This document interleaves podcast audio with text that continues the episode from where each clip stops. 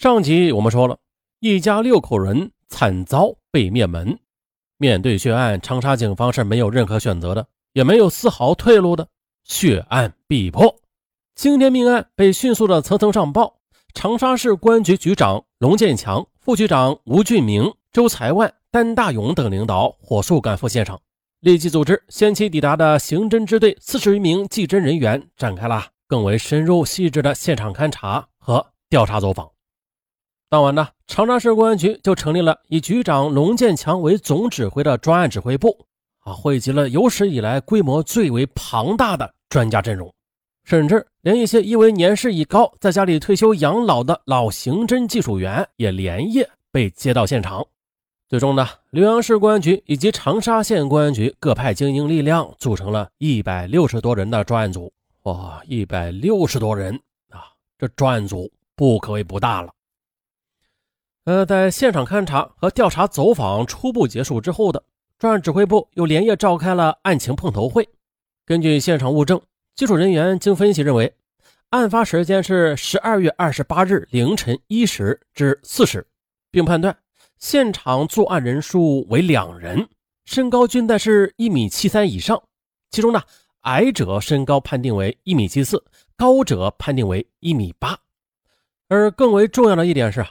这细心的技术人员在满地的血雾中发现了除了现场六名死难者之外的第七者的血迹。这第七个人的血迹，那很显然的，就是被害人中有人与杀人凶手进行过殊死的搏斗，凶手中有一个人受了伤。于是呢，第七者的血迹很快的就被技术人员从满地的血污中给分离了出来，同时。行凶者在凶杀现场的行动轨迹也立刻明明白白的显示了出来。两名凶手是从二楼开始发难的，接着再杀奔一楼。最先遇害的是户主张树奎。在作案后，受伤的凶手有一个向屋后的水井运动的痕迹。现场民警立刻架起抽水机，迅速的抽干了井水，在井底发现了一把新菜刀。可问题来了。这把新菜刀啊，它并不是凶杀现场出现的凶器，因为在所有死难者身上，嗯，都没有找到与这把新菜刀的锋刃相吻合的刀口，呃，就奇怪了啊。可是他却莫名其妙的躺在了井底，那么，他和井外的凶手伤口留下的血迹是否会有什么逻辑上的联系啊？这把菜刀呢，变成了悬在民警们心头的第一个大问号。大家的心里也都很清楚，这一个大问号，如果不能及时准确的破解，那专案侦查工作就很难的再迈出下一步。这种关键时刻是来不得一丝半点的客气和虚套的。因此，在指挥部灯火通明的会议室里，大家谁都不让谁，是人声鼎沸，争的那是不可开交。其中呢，主张定性为报复的民警认为。凶手的作案手段极其残忍，充满了仇恨，特别是针对张树奎夫妻吧，二人受袭的部位都是在颈部等致命的部位，砍创伤多达七十多刀，并且被害人家中的手机啊、金器等财物也并未丢失。而主张谋财性质的民警则认为，这被害人在遇害过程中啊，凶手是见一个杀一个，而在报复性杀人案中。常有的凶手是先控制被害人，防止被害人惊醒后逃跑的犯罪心理和作案准备，那这些在此案中并没有得到充分的体现，这就说明凶手是情急杀人，并且现场也出现了明显的盗窃案痕迹。关于这手机和金器未被窃走，只能说明凶手未找到而已。而这一点呢，似乎也更能说明杀人并不是作案者入室前的本意。但是啊，死难者尸沉遍地的现场，升腾起恐怖感和惊悚感，使他们先自的乱了阵脚。这阵脚一乱，他们啊就根本未来得及清点和掠走室内的所有财物，便仓皇出逃了。专案组在交换意见之后的，都一致认为，这如果调查的时间能够再充沛一点哎，那就好了。那这样的话，给出的判断可能就要更牢靠一些。但是现在时间不等人呐！啊，到会的每一个人都必须先要亮一下自己的底牌，而且呢，每一个人的底牌都会被明明白白的记录下来。呵呵这个操作就是长沙公安刑侦界的惯例，界外人可以把这种惯例视作为各方人马对刑案的会诊啊，也可以看作是呃刑侦同行间的精益或者不经意的叫板，更可以看作是面向指挥部领导的应考。要亮底牌，那就亮底牌吧。想让调查做得更充分一些，当然好，但是呢，调查一充分，别人一样能判断了。这瓶子里有酒，谁不会喝呀？啊，瓶子里没酒却能喝出酒来，那才叫真能。这话呀，是黄元农经常对属下说的一句话。想不到今天他却自己对自己说了一次。黄元农他嘎巴嘎巴的一路把自己的一双手的指关节压了个遍，站起来示意会议主持人，他给血案的定性是报复杀人。而在稍早于黄远农亮底牌的时候啊，陈密云也被会议主持人点过名的，他也亮了自己的底牌，同样是报复杀人。会场里争论的结果啊，是谁也说服不了谁，但是在有一点上，争论的双方却出现了惊人的统一，那就是啊，无论是报复还是谋财吧，这两名歹徒首要的作案目标就是张树奎夫妇，而且。根据现场呈现出的情况来看，作案人对张树奎家是相当熟悉的人。原因就是张树奎家的住宅啊是一栋楼房，农村里这样的自建楼房往往与统一规划的住宅楼是有很大的区别的。自建楼房是因为主人的喜好不同啊，或者说是生活劳作的实际需要不同，他们常常呢会增加或者另辟许多建筑内容。在这样自建楼房里，啊，看起来应该是厅堂的地方，呃，可能是一个卧室；看起来应该是卧室的地方，哎，却出人意料的是一个仓库。而凶手，他在入室后呢，在黑暗里是穿厅屋哦，转楼梯的，期间还有几次拔开了插销，开门关门，最后呢，又准确无误的直奔张树奎夫妻的卧房。这都说明了作案人与张树奎一家人的起居布局是非常熟悉的啊。接着，指挥部领导因情失策，决定了彻底打破以往的办案常规，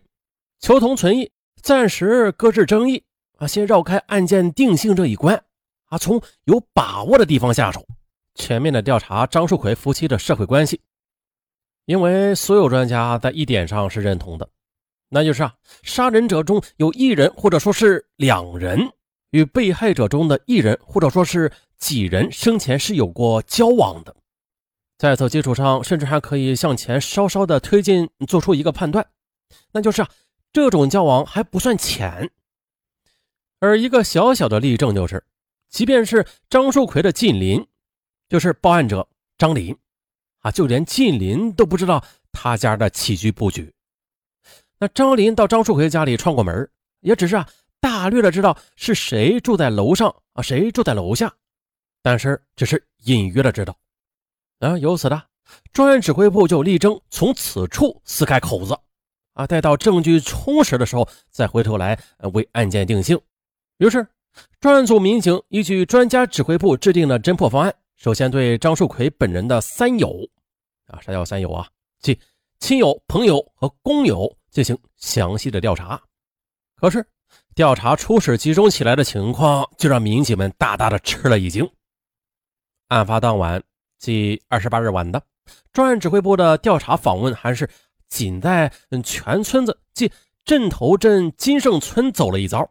而呈现出来的涉案对象就已经是不计其数了。啊，在这个小小的村子里啊，曾经明明白白的宣称要杀死张树奎的人。就有七八个之多，而暗地里发狠要取张树奎性命的人，那更是难以计数了。更令民警吃惊的是啊，即使发生了如此惨绝人寰的血案啊，即使是面对民警的再三询问，村里还是有人毫无怜悯之心的、肆无忌惮的当着民警面说啊，张树奎没有死在自己手里，实在是可惜了，或者说张树奎家人的死全都是张树奎一人招的。你们还破什么鸟案呢？他的死就是咎由自取啊！不过只是可怜了他的老父亲、老母亲和那侄女娃子。张树奎死时是三十九岁，正值壮年。他的社会经历应该说啊是非常复杂的，因为性格等方面原因吧，使其在为人处事方面出现了一些偏差，在村子里的人缘那是非常的不好，并且呢，这村里人根据他的名字给他起了一个绰号，叫张鼠坏，啊，或者干脆叫他坏鸭婆。啊。山村里的村民之间引起争吵和纠纷的事儿啊有很多，比如说田呐、土啊、林呐、水啊、路啊，哪一项都是有可能引起双方矛盾的导火索的。这一旦事发，由于村民们法治观念的淡薄，以及呃当前基层治安力量的相对薄弱，呃就会导致啊当事双方往往会呃更多的奉行自行了断的处事原则，一语不合就大打出手，反正吧是能动手。就不嚷嚷，那靠拳头说话，或者说是靠棍棒说话。这一事记起，开始也许是男子单打，或者说是女子单打，那接着就会演变成男女混合赛，那最后就是一家对一家的团体赛啊。但是闹过了就闹过了，打过了也就打过了，毕竟是在一个村子里住着啊，成天是抬头不见低头见的，只要不是什么特别大的事儿啊，两边都是不计什么隔夜仇的。其中小辈人闹矛盾，长辈们依然是相互的串门。同样的，长辈人起了纷争，小辈人凑在一起，还是该怎么玩就怎么玩啊。这样的情况常有啊，实在是算不得什么稀罕事。而且这山村里也有一条铁律，那就是啊，死人为大。这意思就是说，一个人生前无论犯下多么大的错误啊，只要他或者他辞世了，那么他。或他生前与人结下的恩恩怨怨，全都要一笔勾销。只要你还在村子里住着，那就得登门吊唁，或者是协办丧事，让死者尽早的入土为安。嗯，谁要是在这个时候还要和一个死人计较什么的话，啊，不仅是其本人，甚至连同其家属、子女，都要受到其整个村子人的指责。而这就是下村调查的民警对访问的结果大吃一惊的原因，因为民警们是非常熟悉当地的风俗的。现在张树奎惨遭杀害，却仍然不能依照当地的风俗得到村民们的原谅。哎呀，他的为人处事这得多失败呀！啊，用两个字概括：可悲。啊，欲知后事如何，咱们下期再说。